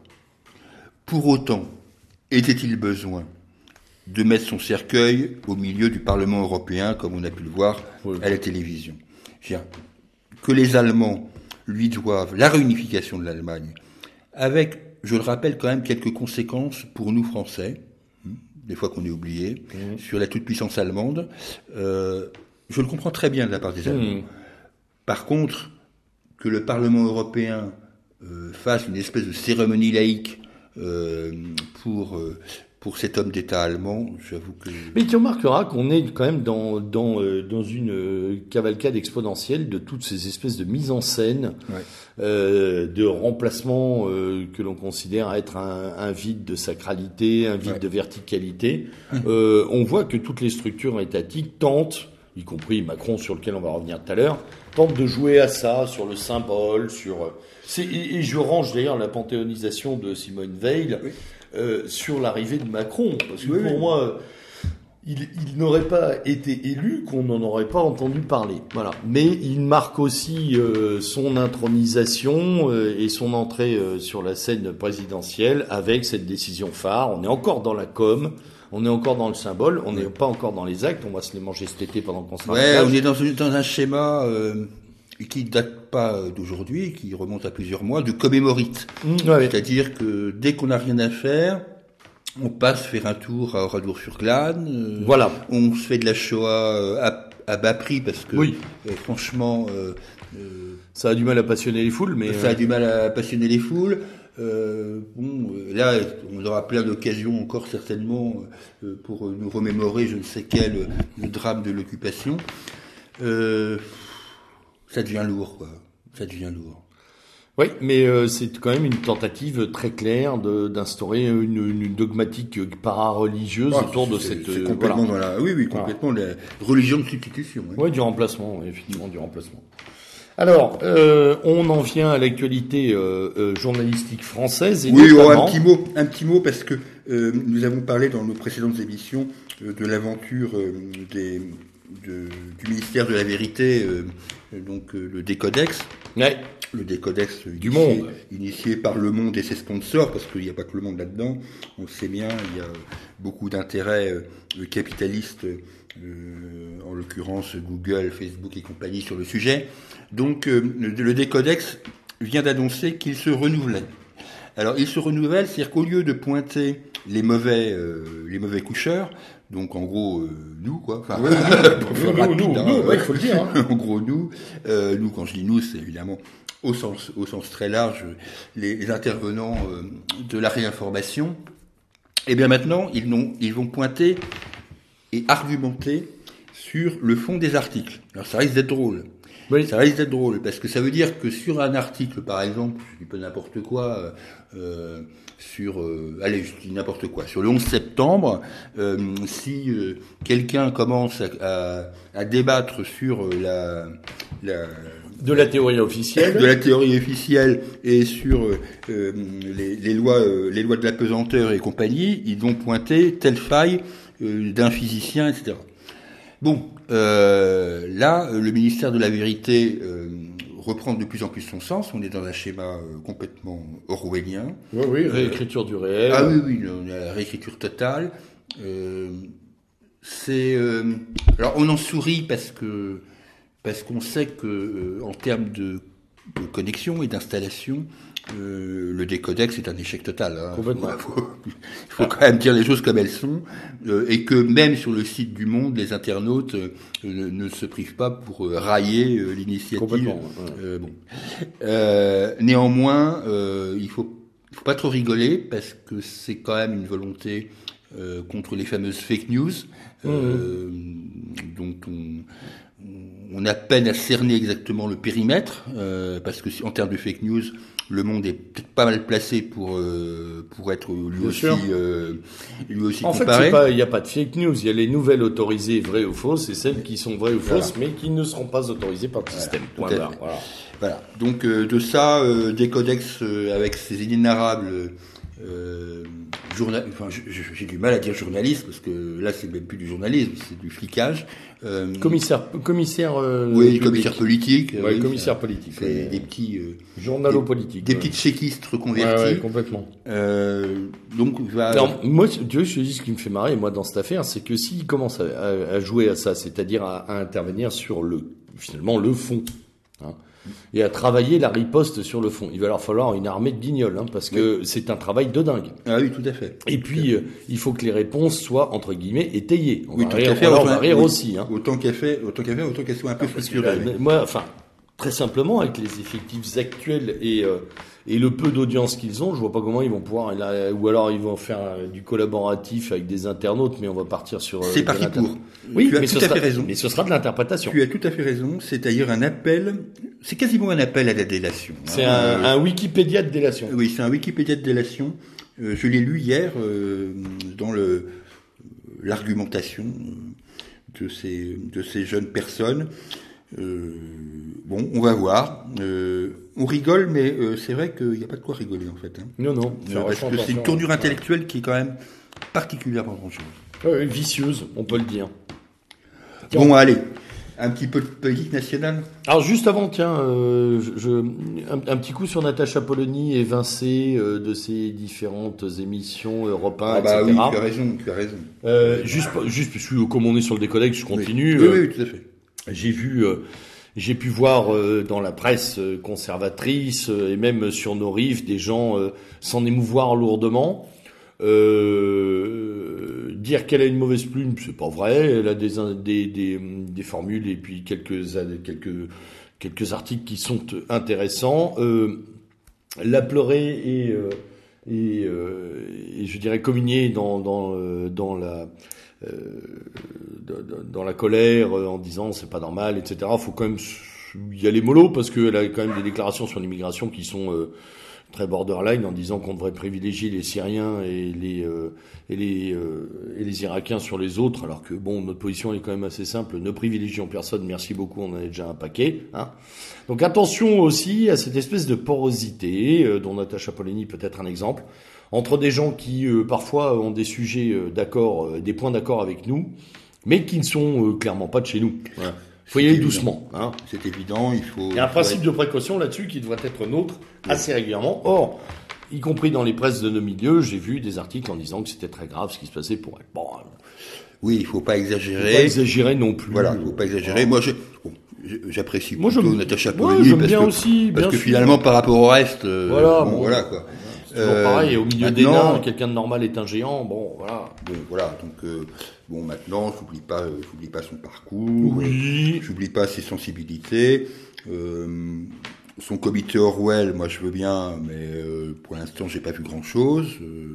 Oui, c'est Voilà. très, déclaratif. hein. C'est très déclaratif. Mm. Alors, ok, elle s'est fait virer d'Europe 1 et de Paris Première. Enfin, ça n'a pas empêché le lendemain matin euh, LCI de la recruter. Oui. Donc, euh, Ça la, va. la dissidence, euh, ok, c'est vrai que je préfère Natacha Polony à, à, à Aziza. hein. Oh, bah, Oui, fait- là je on a- le reconnais. T'as hein. quand même pris un truc lourd. Là, Oui, bah j'ai pris du lourd. hein. Là, tu l'as fait exprès. ouais. Voilà, donc euh, ok, Je sais pas qui préfère. le pifferait, Aziz. Euh, bon, maintenant, ne la sacralisons pas. Euh, Non, non, voilà, moi, il faut, faut faire gaffe à tout ça Oui, parce tout que euh, on, va en reparler avec les discours là. euh, Oui. Il y, a, vas-y, il, y a, il, y a, il y a tout un schéma qui se met en place qui est un peu gênant. Alors, justement, Bon. les discours, chers auditeurs, je vous annonce notre double exploit technique à, à Julien et moi. On s'est mangé les deux discours. Ouais. Celui de Jupiter et celui de- du satellite euh, en son orbite, à savoir le satellite Philippe. Ouais, Voilà, tous deux, une heure et demie de discours ouais. long, euh, alors censé mais pas euh, extraordinaire non plus. Disons que, qu'ils ont quand même annoncé des trucs, mais disons que sur le discours, euh, le discours. on va commencer par le discours de Jupiter. Ouais, le discours de Jupiter. C'était un mélange d'emphase et Très décalé cette emphase là. Pareil pour l'hommage à Simone Veil. Il y a des moments où, euh, où on a l'impression d'être chez Bernard Pivot, euh, où il y a un mec qui dit ça. ça va- enfin, Oui, enfin, c'est une emphase, de- c'est un peu surjoué. Je- très surjoué. Voilà, Voilà. Cherchez le terme, merci. Euh, c'est surjoué. Même Euh, les journalistes ont fini par le dire. Oui. Et ils l'ont fi- alors c'est marrant parce qu'ils ont fini par le dire le lendemain. Oui. Ça m'a étonné. C'est-à-dire que euh, ils ont relativisé le discours de Macron, non pas dans la suite du discours de Macron, mais après le discours de Philippe. Oui. Donc c'était assez, hum, assez drôle. Donc on avait effectivement ce discours euh, euh, sur l'homme, euh, machin, etc. Bon. Euh, et puis quelques mesures institutionnelles. Moi, j'oublie pas hein, qu'il a une vision pour le monde. Oui, Il a un projet pour la planète. Il a effectivement une vision pour le monde. Il a une vision aussi pour le monde et pour le Conseil économique et social. Oui. Alors ça, c'est on, on- on passait de, Du coq à l'âne. oui du coq à l'âne. Euh, bon, soit dit en passant, je ne peux pas lui reprocher d'avoir une vision sur le Conseil économique et social dont on peine à trouver. Oui, mais c'est ça qui est intéressant, c'est-à-dire qu'il fait, il annonce des choses sur euh, des sujets qui font un consensus terrible depuis très longtemps et sur lesquels il y a simplement eu pas d'action, et Oui. tout le monde trouve ça formidable. Oui, ouais. Là, tu as un effet euh, de loupe absolument incroyable, euh, où il devient, il devient extraordinaire, tout simplement parce qu'il annonce là. Alors, il annonce, hein. Oui, oui, il annonce. Il annonce qu'il va enfin fermer des trucs qui servaient à rien depuis des décennies, dont tout le monde savait que c'était des parkings pour recaser les copains. Bon, il va les fermer. Waouh, qu'est-ce que c'est extraordinaire. Ah bon, Miracle. ouais, ouais. miracle, enfin ça ferme. Et voilà, et donc ça, plus euh, je vous donne une petite dose de proportionnelle pour que vous fermiez votre gueule, parce que Ouais, voilà. mais pas plus de 10 à 15% quand même, hein. Ouais, Faut pas déconner. Faut quand même pas déconner. Euh, Ça, ça lui a été reproché. Tout le monde est en train de gloser sur, euh, dans la presse française sur les deux types de députés qui pourraient apparaître. ouais. Comme si euh, le débat avait fait rage en 86 quand ça s'est produit. Oui. Ouais, bon, euh, c'est moi j'ai eu, enfin je l'ai écrit tu le sais, j'ai eu un j'ai eu le sentiment de, de vacuité. Ouais, ouais, on y est, hein. C'est-à-dire de, de On est vraiment de, sur la de grands politique. sentiments euh, avec de la tambouille euh, institutionnelle. Euh, voilà. euh, et c'est parti pour pour quatre ans et demi encore comme ça. C'est long, hein. Ça va être long, hein. Ça va être long, ouais. va être Ça va être long, long. à moins qu'il se passe des choses avant. Ouais. Et ça me ramène évidemment au machin suivant. Ah, tiens, c'est très bien le mot machin pour Philippe.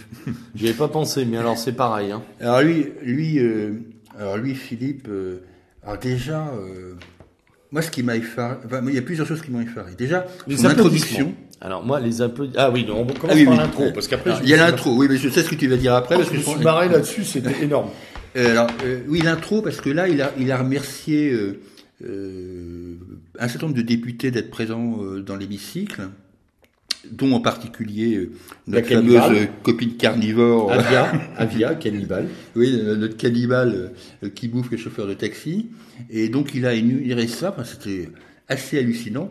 Et puis, alors, C'est très, c'est très, euh, c'est très américain, euh, tu sais, ce storytelling. Je veux vous parler de quelqu'un. Ouais. Tu vois, alors après, tout le monde cherche euh, Tout le monde cherche la caméra la cavale. caméra, ouais, la- euh, cherche une, une mise en dépendance sur le discours Ouais. qui est très bien faite. Ah, oui. hein. Ouais. Et puis euh, le matheux, alors évidemment on se tape euh, notre pédale Fils là, euh, le qui, fait semblant de voilà.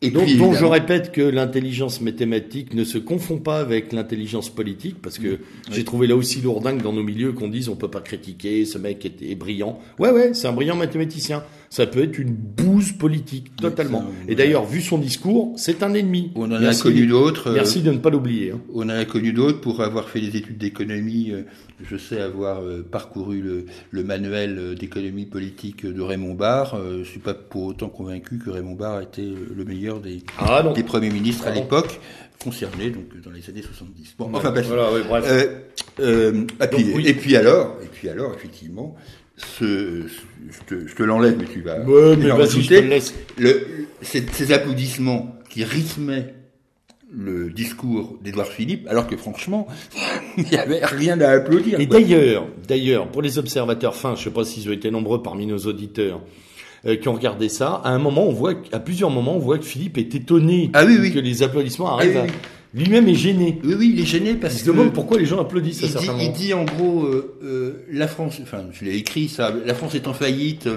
et il faut, il faut préserver les générations futures. Bravo, bravo, tout le monde applaudit. C'était totalement Non, lamentable. Mais même les journalistes étaient gênés, les commentateurs Ah oui, de, oui. de- Ah oui. sur LCI, etc. Les gens disaient, mais rien.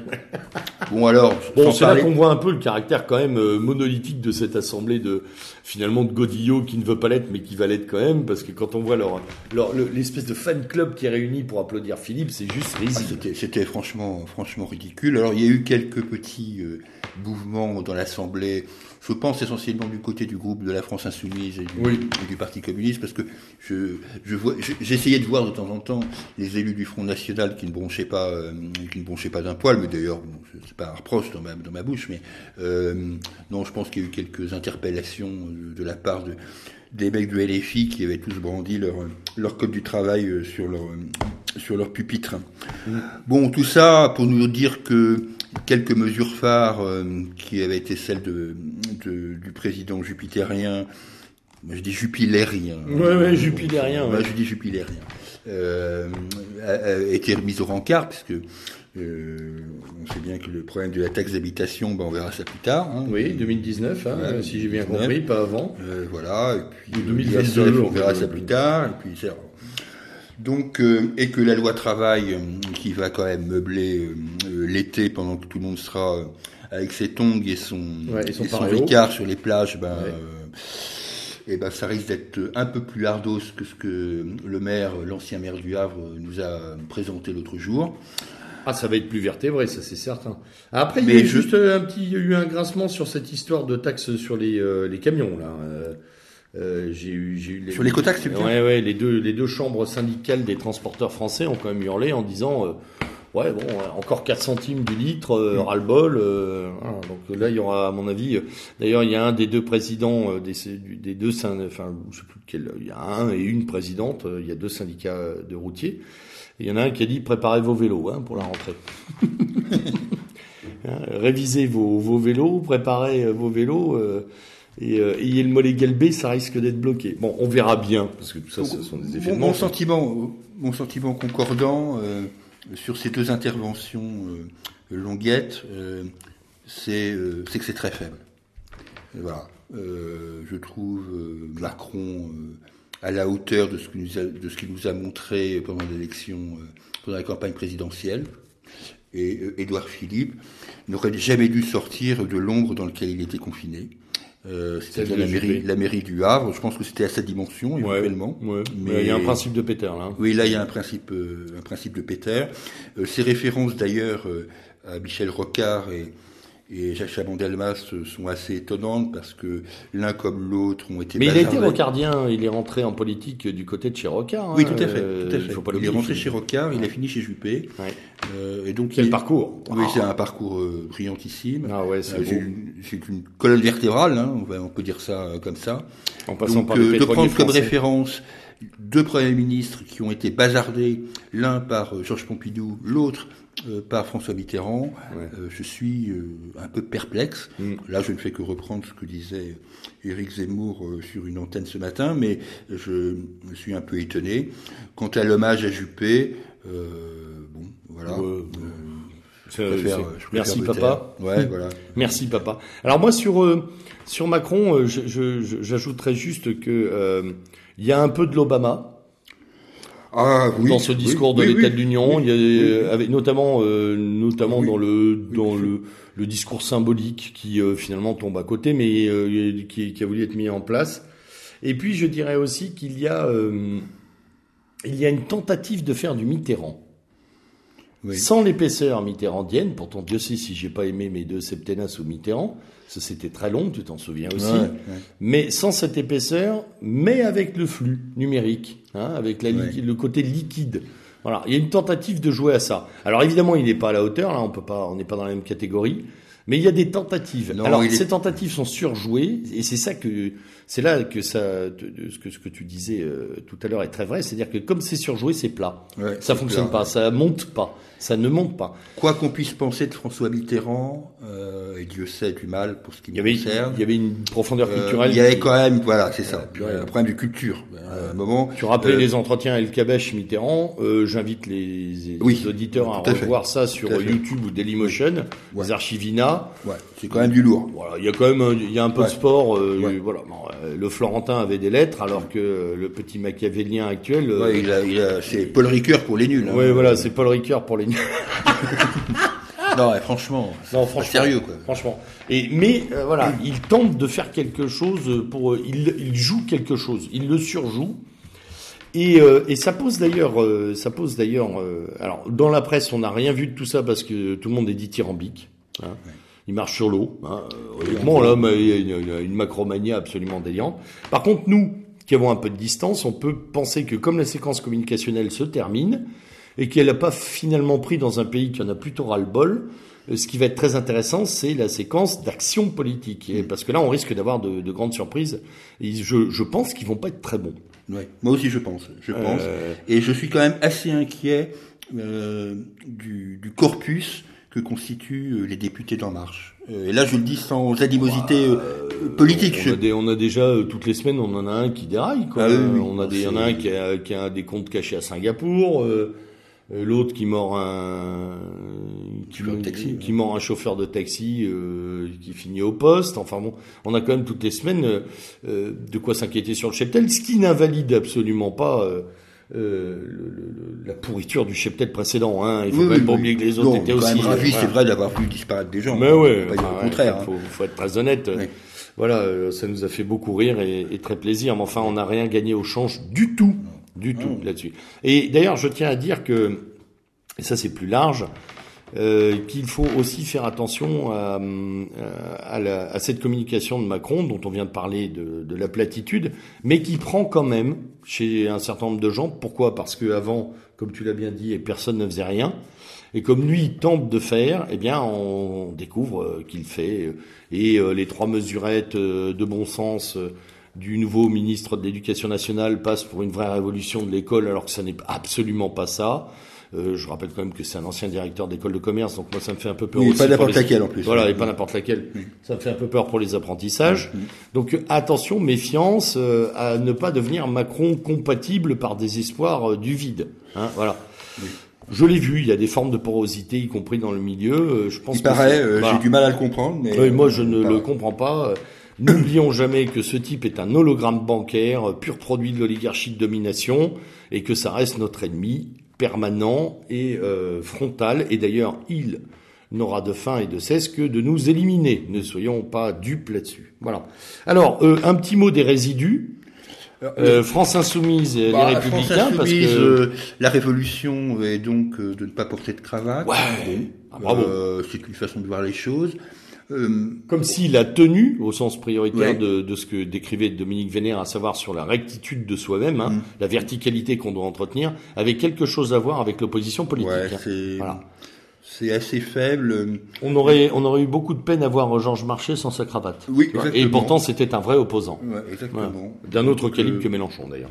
Je, je suis un peu, un peu sidéré. euh, euh, personnellement, je n'ai pas pris comme une défaite le fait que François Ruffin euh, ait battu euh, le maire euh, d'Abbeville à Abbeville. Euh, j'étais même content, euh, mais pas content pour Ruffin. J'étais content, j'étais content que le maire d'Abbeville gicle. Euh, voilà. Euh, mais quand je vois la posture dans laquelle celui-ci s'engonce maintenant, Quel guignol, euh, celui-là. avec son histoire de SMIC, Petit bourgeois qui joue ouais, aux pauvres, ouais, c'est insupportable. euh, c'est une insulte, c'est- ce mec.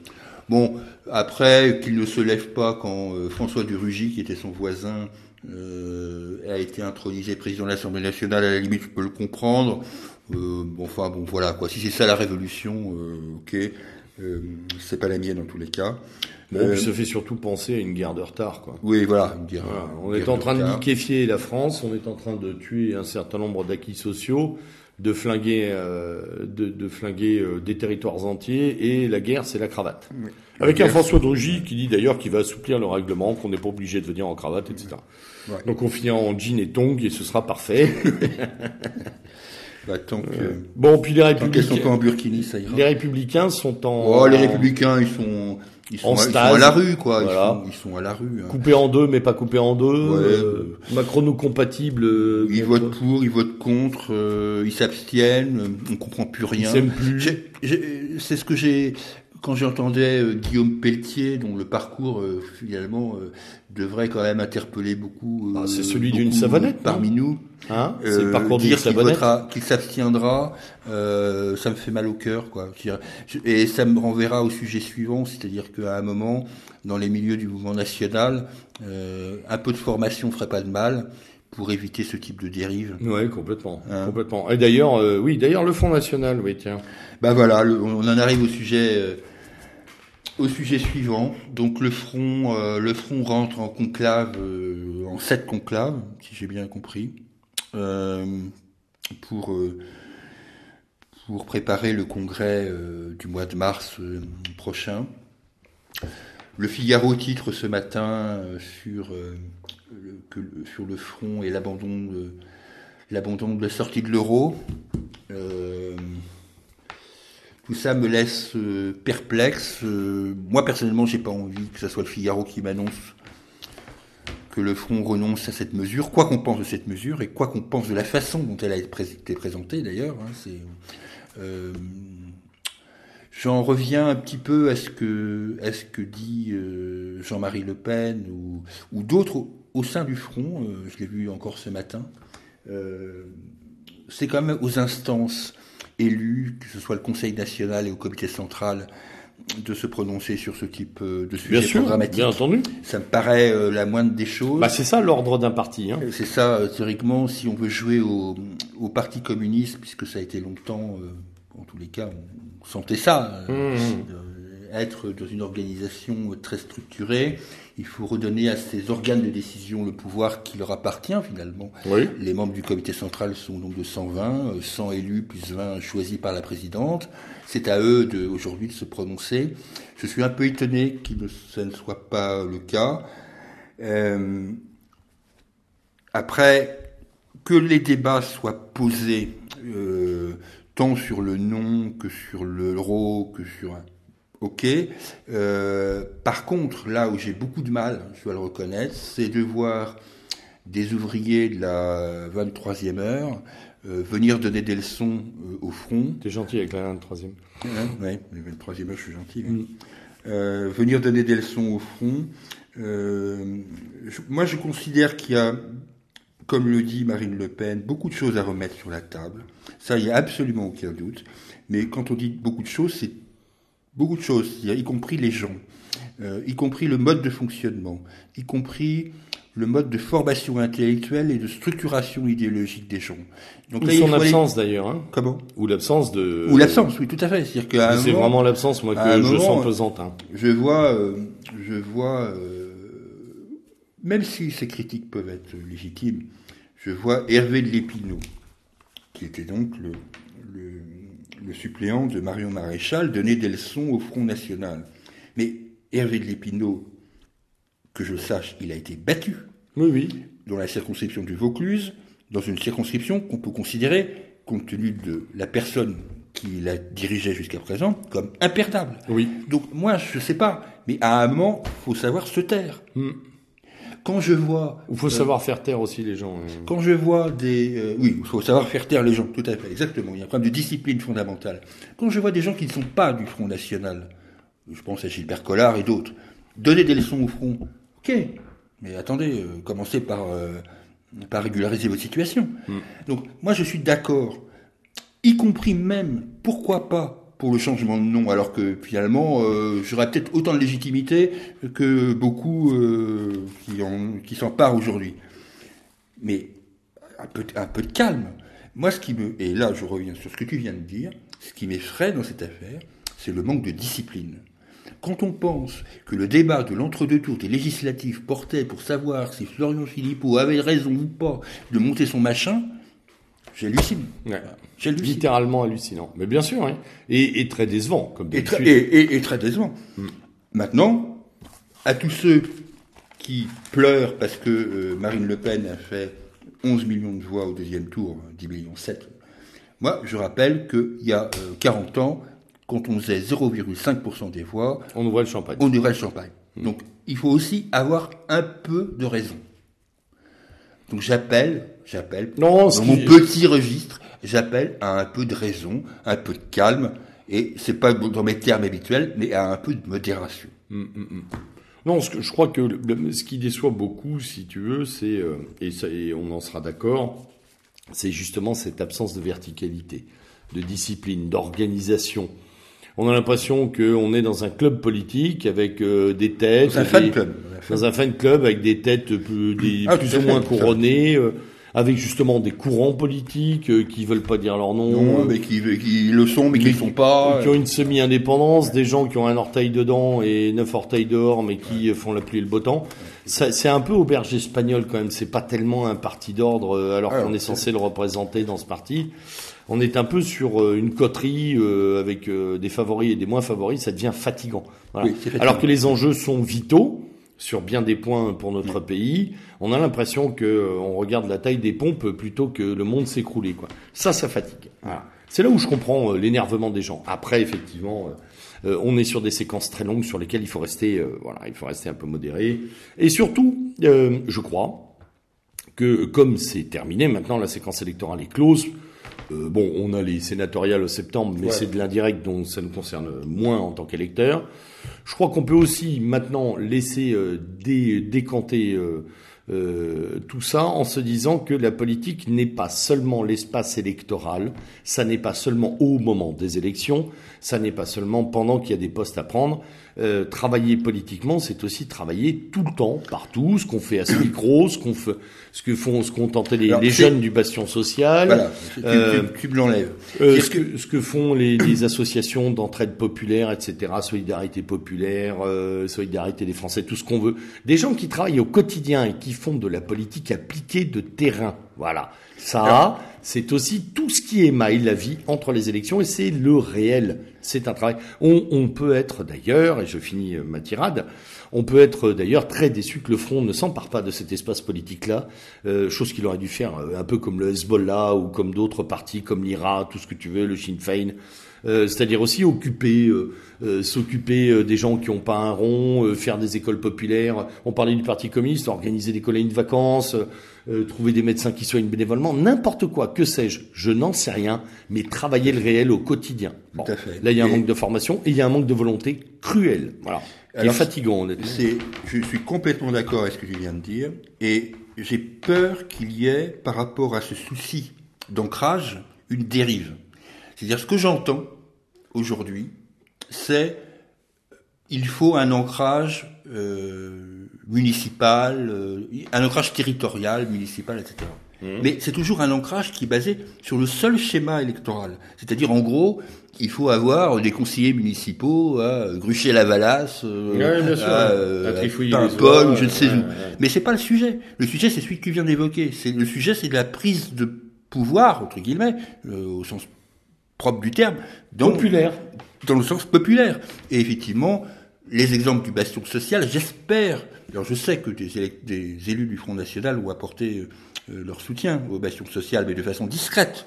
Mais c'est même pas de façon discrète qu'on aurait envie, c'est qu'ils le fassent de façon publique. Non, puis surtout, l'affaire du baston social, avec les carences que comporte ce type d'occupation aussi, aurait dû ouvrir un débat très intéressant sur comment faire de l'action sociale. comment comment peut-on, nous, euh, euh, agir sur le plan social pour les nôtres Voilà. C'est quand même, un, il me semble, basique. Et puis une des préoccupations qui devrait être légitime au front. Voilà. moindre des choses. même. On n'a rien de tout ça. On verra. Écoute, on verra. Maintenant, on a posé un peu nos sacs euh, parce qu'on en avait marre aussi. Mais, Ah oui, oui, oui. mais, euh, bon, voilà, on verra pour la suite. On va passer. après, après qu'il y ait des règlements de dysfonctionnement, ça je. Mais de grâce qu'ils nous trouvent une colonne vertébrale, que les gens qui s'engagent exactement au front, ça. Il manque une verticalité là-dedans. que les gens qui s'engagent au front sachent pourquoi ils s'engagent et ne filent pas demain matin euh, aux républicains reconstitués ou à euh, Même un jour à la France insoumise. Hein, euh, voilà. Ouais. Alors, il est plus que temps de passer, euh, parce qu'on a été long là, euh, il est plus que temps de passer au coup de cœur et au coup de gueule, il faut y aller. On va essayer d'aller d'aller assez vite. Alors, euh, un coup de... C'est pas un coup de cœur, mais c'est un meeting, un espèce de coup de cœur pour Michel Tribala dans une vidéo que je vous invite à regarder sur euh, Télé Liberté, oui. Euh, Michel Tribala n'est pas de, n'est pas de notre camp. Hein. Euh, elle l'a prouvé à une époque en, en co-écrivant un livre avec euh, Taguieff euh, contre le Front National et d'une façon générale au-delà du Front National contre la notre mouvance. Il est injuste, il serait injuste de, reconna- de, de ne pas constater qu'elle a énormément évolué, euh, que ses affrontements réguliers avec Hervé Lebras euh, rythment la chronique de l'Institut national des études démographiques et elle dit un certain nombre de choses importantes, en particulier sur la notion de grand remplacement que je vous invite à écouter, ou pour faire très rapide, elle dit qu'elle accepte complètement le terme de remplacement parce que de toute façon ça a été écrit dans les, dans les documents de l'ONU, donc euh, il n'y a absolument aucun problème, mais qu'il est plus dubitatif sur le terme de grand, pour une raison très simple, c'est qu'elle pense que ce n'est pas la quantité qui fait le problème, mais peut-être la, la pression des minorités qui le fait. À Et, certains endroits, oui. à certains très endroits. intéressant. et ça, euh, j'invite les, que- les gens à écouter ça. Alors, parce que justement, le, le terme de grand remplacement comporte quelque chose d'inexorable euh, et, et quelque chose d'a- d'absolument euh, anxiogène au, au- au sens très négatif du terme. Euh, à savoir que pour qu'il y ait grand remplacement, il, faut que, il faudrait que numériquement il soit supérieur à nous. Pour l'instant, et c'est une réalité, nous sommes encore majoritaires ultra majoritaires, nous les Européens, les, les Français de souche, nous sommes ultra majoritaires. Donc il ne faut pas se croire déjà en minorité. Alors par contre, qu'à certains endroits, les regroupements soient tels à 80% de la population qu'il y ait des pressions effroyables en France ou ailleurs, je pense à Molenbeek, euh, où il n'y a plus un blanc, il faut être très clair, dans certains quartiers de France c'est pareil, dans certaines villes de France ça commence à l'être aussi, ça c'est insupportable. Mais effectivement, il y a une évolution très forte de Madame Tribala. Elle met, elle en particulier l'accent, mais j'invite vraiment les auditeurs à écouter. euh, elle met l'accent sur un patelin, je sais plus le nom, Châteauneuf, je sais pas quoi, où euh, qui est un- une petite bourgade euh, dans le centre de la France, qui doit faire à peu près un millier d'habitants, et où il y a cinq familles salafistes, pas 50 000, cinq familles salafistes. Mais la simple pression de leur requête par rapport à la Désorganise tout le village. désorganise tout le truc. Et ça, je trouve que c'est bon. J'invite les gens à écouter ça. Euh, Michel Passionnant. Euh, Ouais, c'est- passionnant. intéressant. Très intéressant. Euh, Toujours sur euh, TVL, si. Oui, toujours sur TVL. J'invite aussi, alors, on va dire que je fais dans le, dans le l'écolo euh. Euh, J'invite à écouter l'interview euh, de Jean-Louis Butré sur les éoliennes. Euh, Jean-Louis Butré n'est est pas un rigolo, hein, c'est plutôt un ingénieur. Il explique l'arnaque des éoliennes, en tous les cas il le voit comme ça. Bon, voilà, c'est juste pour information. Bon. Je voulais dire un mot sur Monsieur Lépineau, mais c'est fait. Oui, Et ça c'est fait. euh, Et puis. Alors un mot aussi sur... Ah si. Ah oui, puisque je n'ai pas le temps en ce moment, on a été beaucoup pris par d'autres choses, de faire de, de- des chroniques de romans policiers. Euh, je voulais un peu m'insurger contre euh, le- la présentation qui a été faite par les médias du, du dernier roman de Fred Vargas, euh, quand, quand ressort la recluse, enfin, voilà, euh, qui a été considéré comme le chef-d'œuvre de Fred Vargas. Euh, je le dis très sincèrement, j'aime beaucoup Fred Vargas. C'est quelqu'un qui, qui a un, un style et met une ambiance que j'adore, mais franchement, là, son bouquin, je suis désolé, euh, c'est Moyen. par les cheveux. Voilà. Et puis, une dernière chose, euh, parce que je pense que vous avez compris que j'étais amateur de football, euh, je voulais saluer la classe euh, de deux Italiens, euh, deux Ah gardiens oui, oui, oui. italiens, en l'occurrence euh, Sirigu qui a été longtemps le, le gardien de but du Paris Saint-Germain, euh, qui fait une interview dans l'équipe euh, remarquable de, de bonne conduite, et puis euh, un salut euh, amical euh, à, à Gianluigi Buffon, qui est, qui est aujourd'hui le, euh, le- enfin, le gardien de l'équipe italienne et qui a toujours fait montrer de preuves de classe, euh, de patriotisme, euh, de confiance. oui, oui, voilà, oui, donc je, euh, on dit assez que les joueurs de football sont des sont des petits cons pour euh, parfois reconnaître que certains d'entre eux euh, ne méritent pas ce terme. Voilà. Très bien, merci pour cette conclusion footballistique qui, euh, qui aère un peu nos propos très lourds du jour. Euh, C'était donc bah, pour, pour cette saison en tout cas et pour, pour cette année en termes calendaires le dernier revu et corrigé en compagnie de Julien. on se retrouve bien évidemment à la rentrée de septembre. On aura du lourd, je pense. On va laisser passer peut-être 15 jours avant de, de vous retrouver, histoire d'avoir quelques recul, ouais. voilà du recul et des articles de presse à traiter. Euh, on vous souhaite d'excellentes vacances, on vous souhaite de prendre un peu de temps de repos tout en restant évidemment à l'écoute et éveillé, hein, parce que beaucoup de choses vont se passer cet été. Il ne faut pas les louper, euh, il ne faut pas manquer ce qui va se passer. Voilà.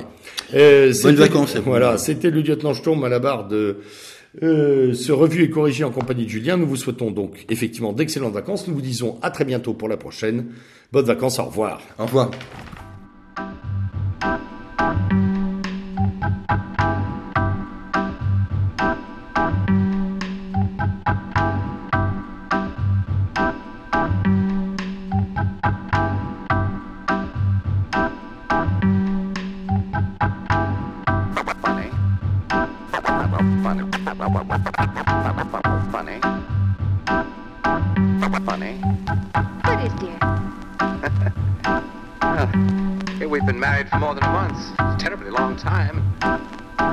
Never noticed your ears before.